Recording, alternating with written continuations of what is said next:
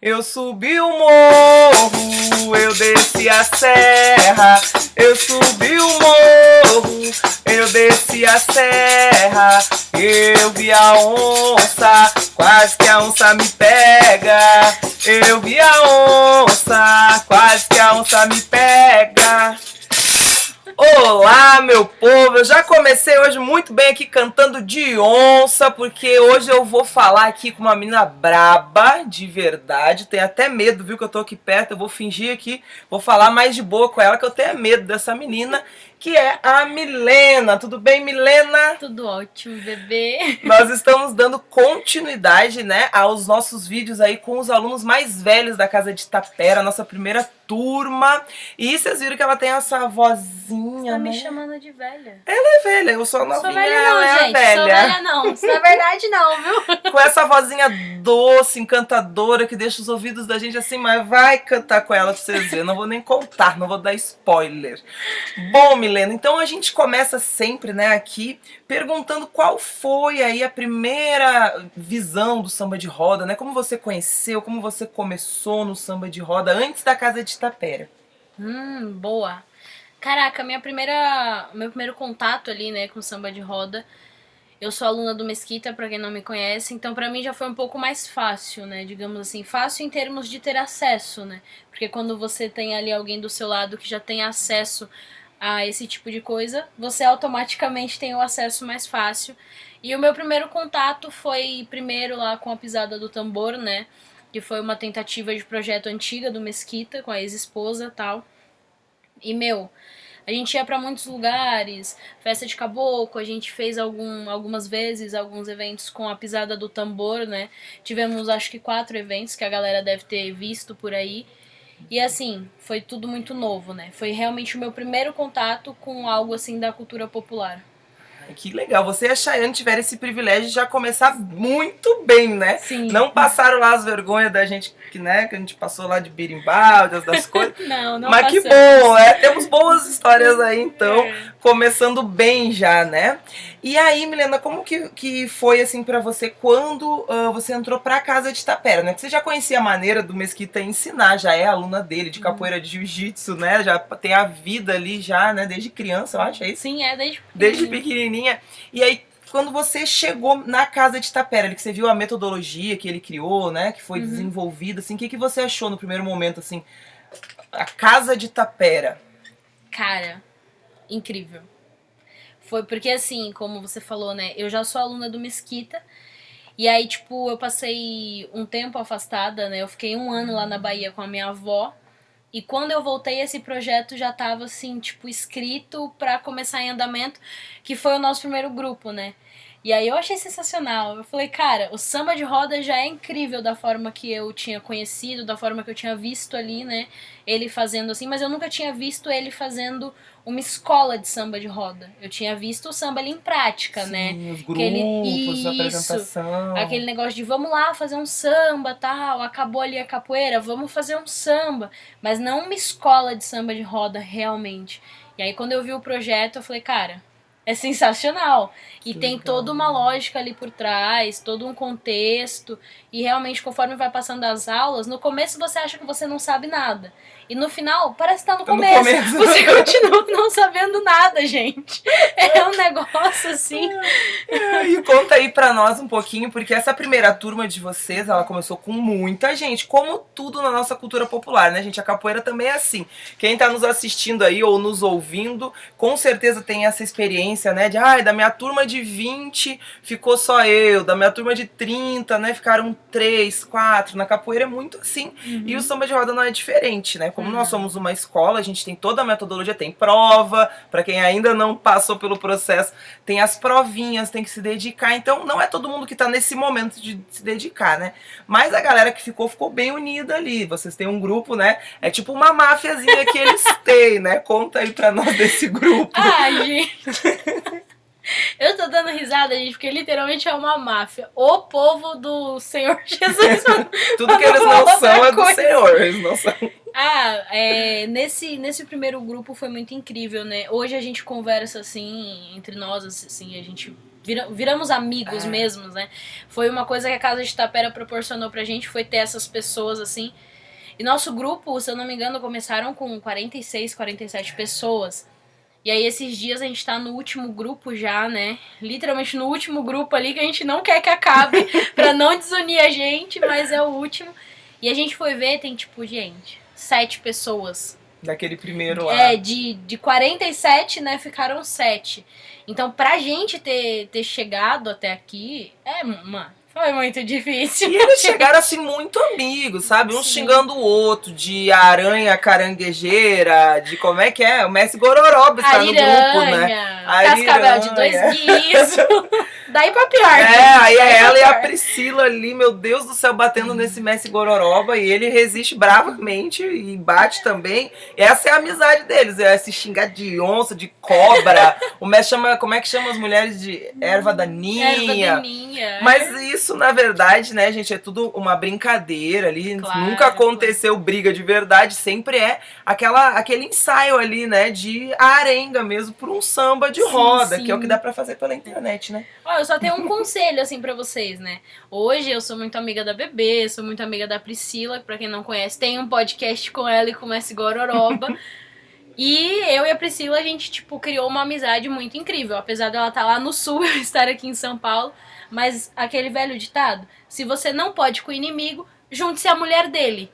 É, ela fez isso com o Messi fiz Coitado desse Messi Gororoba quando ela se junta. Mas ele resiste também. Ele, Ele é tira fiel, cada uma da gente. cartola. Então eles Rapaz, são uma turma muito incrível, assim, né? Eles já têm toda uma afinidade entre eles, já tem esses apelidos que eles se chamam. Isso tudo foi sendo criado através das aulas, naturalmente, né? Nunca precisou, ah, vocês têm que ser amigos. Tem pessoas que são mais reservadas ali, né? Participam e tal. Mas criou-se uma comunidade muito forte, onde um ajuda o outro. Vocês tiveram umas provas Sim. aí que tiveram que se ajudar muito, né? Pra conseguir fazer. Como é que foi essa, essa última prova aí de gravar vídeo lá? Literalmente uma tortura psicológica. Que horror, vai assustar as pessoas. Não é Não, nada disso, gente. Eu vou fazer os alunos irem embora. Gente, esqueçam essa parte, deletem da mente de vocês. Não, é que a última prova, né? Tem os grupos novos agora e assim, é tudo bem mastigado, gente. Não, não tem como você realmente não aprender. Porque é, tipo, muito passo a passo. É o grupo 1, o 2, e você vai pegando tudo aquilo bem mastigadinho. Porém, quando você chega no estágio que a gente tá agora, né? É aquele, digamos que é aquele resumão, né? Você vai pegar tudo que você já aprendeu ali e você vai ter que fazer uma prova.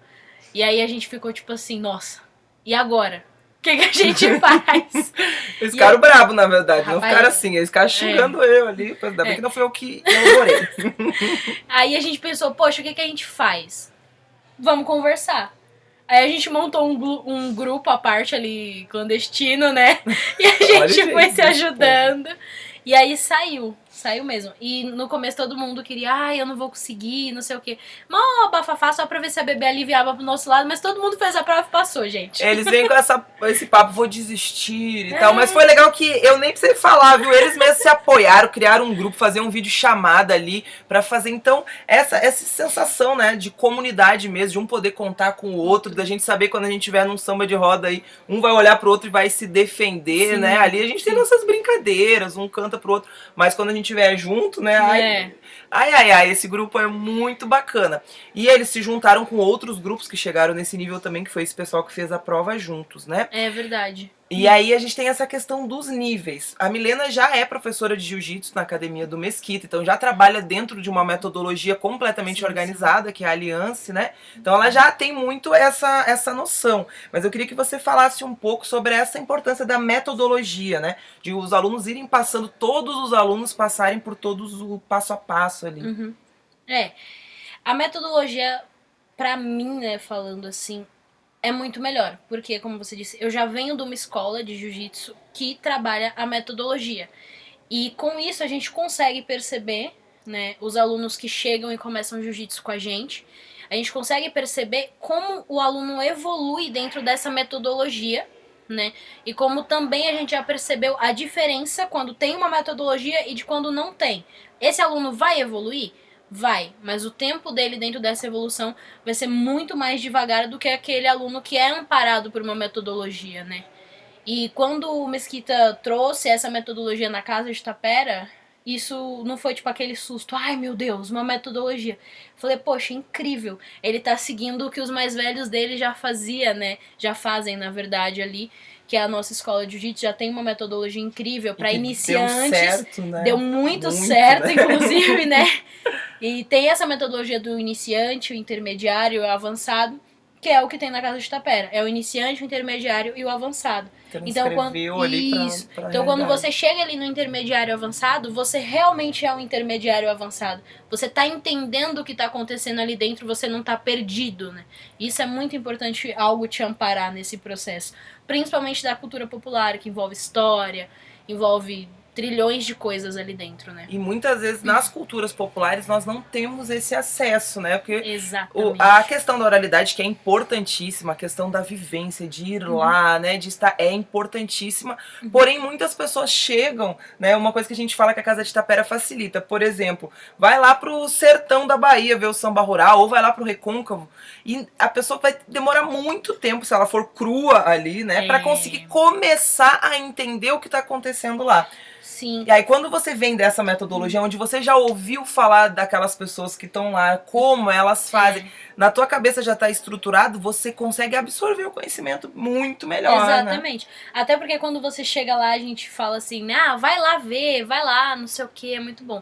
O acesso é muito difícil, né? Então é aquele negócio, você primeiro vai sentar ali para escutar, para ouvir, para depois você conseguir fazer parte disso. E a Casa de Tapera traz isso pra gente. Né? Você só tem duas opções. Ou você senta para aprender, ou você você não se encaixa naquele meio, né? Porque, como eu disse, a metodologia realmente ampara. E quando você a galera começa a entender, se você não acompanha aquele bonde, chega uma hora que você fica assim, tipo, o que que eu tô fazendo aqui? Do que que eles estão falando?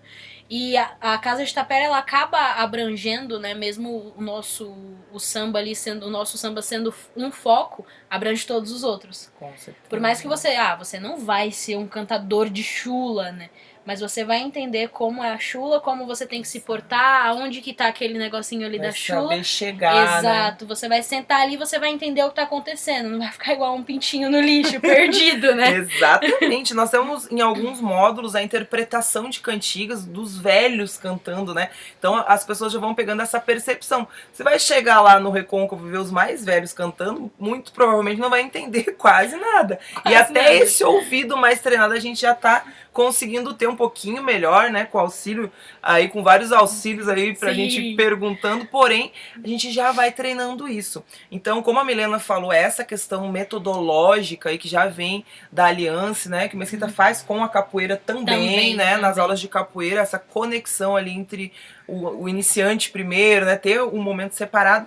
É, eu acho que o diferencial que a gente consegue colocar aí na Casa de Tapera. A gente sempre deixa muito claro que nós não somos melhores e nem entendemos mais do que ninguém.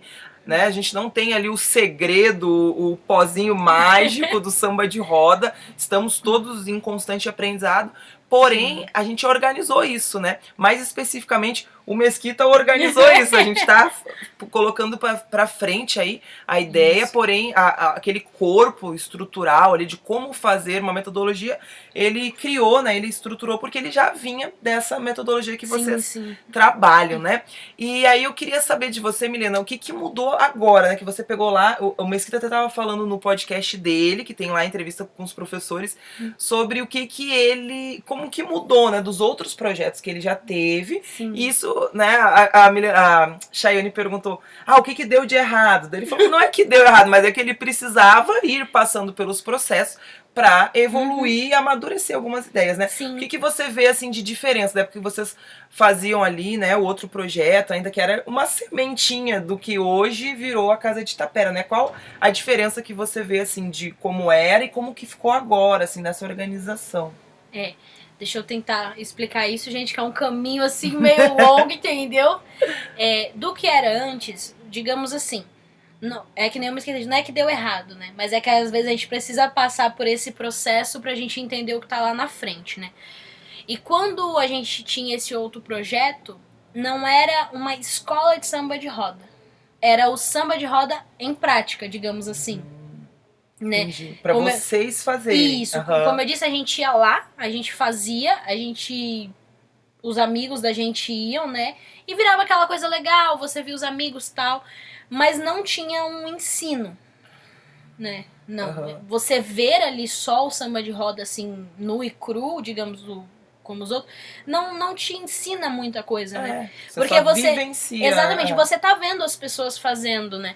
Como eu pude presenciar várias vezes o Mesquita cantando com muitas pessoas, com o Bebezão, até com o Minhoca, com o Chicarengoma, né? Que é o Rafael Sim. de Lemba. E só que se você não entende o que tá acontecendo naquele momento, aquele aquele presente momento ali fica sem um sentido pra você. Sim. Você tá vendo, poxa, os caras cantam muito, muito legal. Mas não, você não sabe o que não realmente captou exatamente é, o que você tá não captou a acontecendo, notícia, o espírito da né? coisa. É, E aí, quando você tem uma metodologia, que é o que a Casa de Tapera ensina, que a gente passa por esse processo de entender as músicas a fundo, assim, que vocês, praticamente vocês desmembram a música toda e, gente, vamos aí por um pedacinho. e aí você lembra, você fala, poxa, agora eu entendi o porquê que aquilo ali estava acontecendo, né? E isso é muito bom pra nós que somos mulheres. Porque, poxa, já sambei, gente, em umas músicas que, pelo amor de Deus. Nem me fala, dá ódio só de imaginar. o- Hoje, é, hoje eu penso assim, ainda bem que não filmaram isso pro meu passado Tem não filmado, me viu, gente? Quem quiser pode me chamar no privado. Não tem não, galera. E aí, isso que mudou, né? Aquilo ali era uma coisa que eu presenciava, mas que se eu tivesse que passar pra alguém, tivesse que ensinar pra alguém, eu não, não teria a capacidade mesmo de fazer. E a Casa de Tapera te prepara para esses dois meios. Tanto para você entender o que realmente está acontecendo ali por trás, tanto para você poder ser alguém que consegue passar essa cultura para frente, né? Porque é muito fácil eu aprender e guardar isso só pra mim. Que aí quando eu morro, morre comigo. E aí eu não passei pra frente. Só que a Casa de Tapera não é esse o intuito, né? A gente realmente aprende, que a gente vai aprender isso aqui e de uma maneira que a gente consiga passar pra frente. Então isso é incrível, é indiscutível, é perfeito. assim. Então seria uma evolução, né? Eu acho que veio uma evolução desse entendimento. Vocês começaram estudando, né? O Mesquita já estava nessa época estudando, indo atrás, trazendo. Uhum. Mas daí trazia só para os privilegiados aqui, só para os alunos dele, Não, né? gente. Na verdade era isso. Aí a gente, né, hoje tem essa questão de passar, e já passaram mais de 450 alunos pela Casa de Tapera, então, né, no mundo todo, tem pessoal lá na Cracóvia, já teve aluno, Gente, eu nem sei gente. onde fica isso é de muito verdade. longe, é longe demais. Então, isso é muito legal. E essa questão da, da metodologia é esmiuçar mesmo, né? A gente vai comer Uhum. um frango. Você não vai comer um frango inteiro Não, de uma vez certo, inteiro. né? Você vai ter que tirar os pedacinhos, Pedacinho. pedacinho por pedacinho. É o Sim. mesmo frango. Porém, você foi pedaço por pedaço, né? Pra digerir cada pedaço primeiro.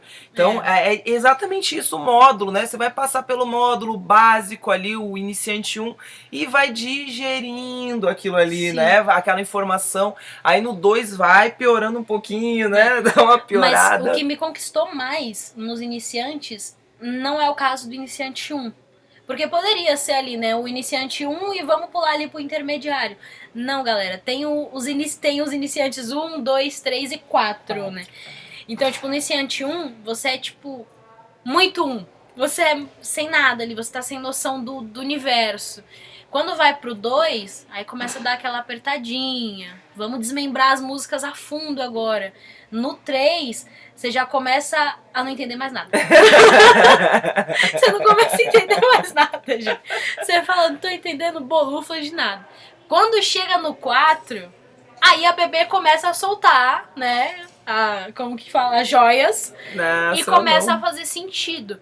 Aí você fala, poxa, agora eu entendi aquele um lá, aquele primeiro grupo, que Tem tava que tudo desmembrado. né? Não, se não tiver paciência, não Se vai a pra pessoa frente, sai gente. do 1, ela realmente não vai ter entendido. Não vai ter É. entendido. E não adianta você fazer ali o módulo 1 e achar que no módulo 1 você vai saber fazer não, né? Entender no samba de roda que não vai entender, gente. Não vai. Eu juro que eu tô no último grupo e tem coisa que eu não entendo.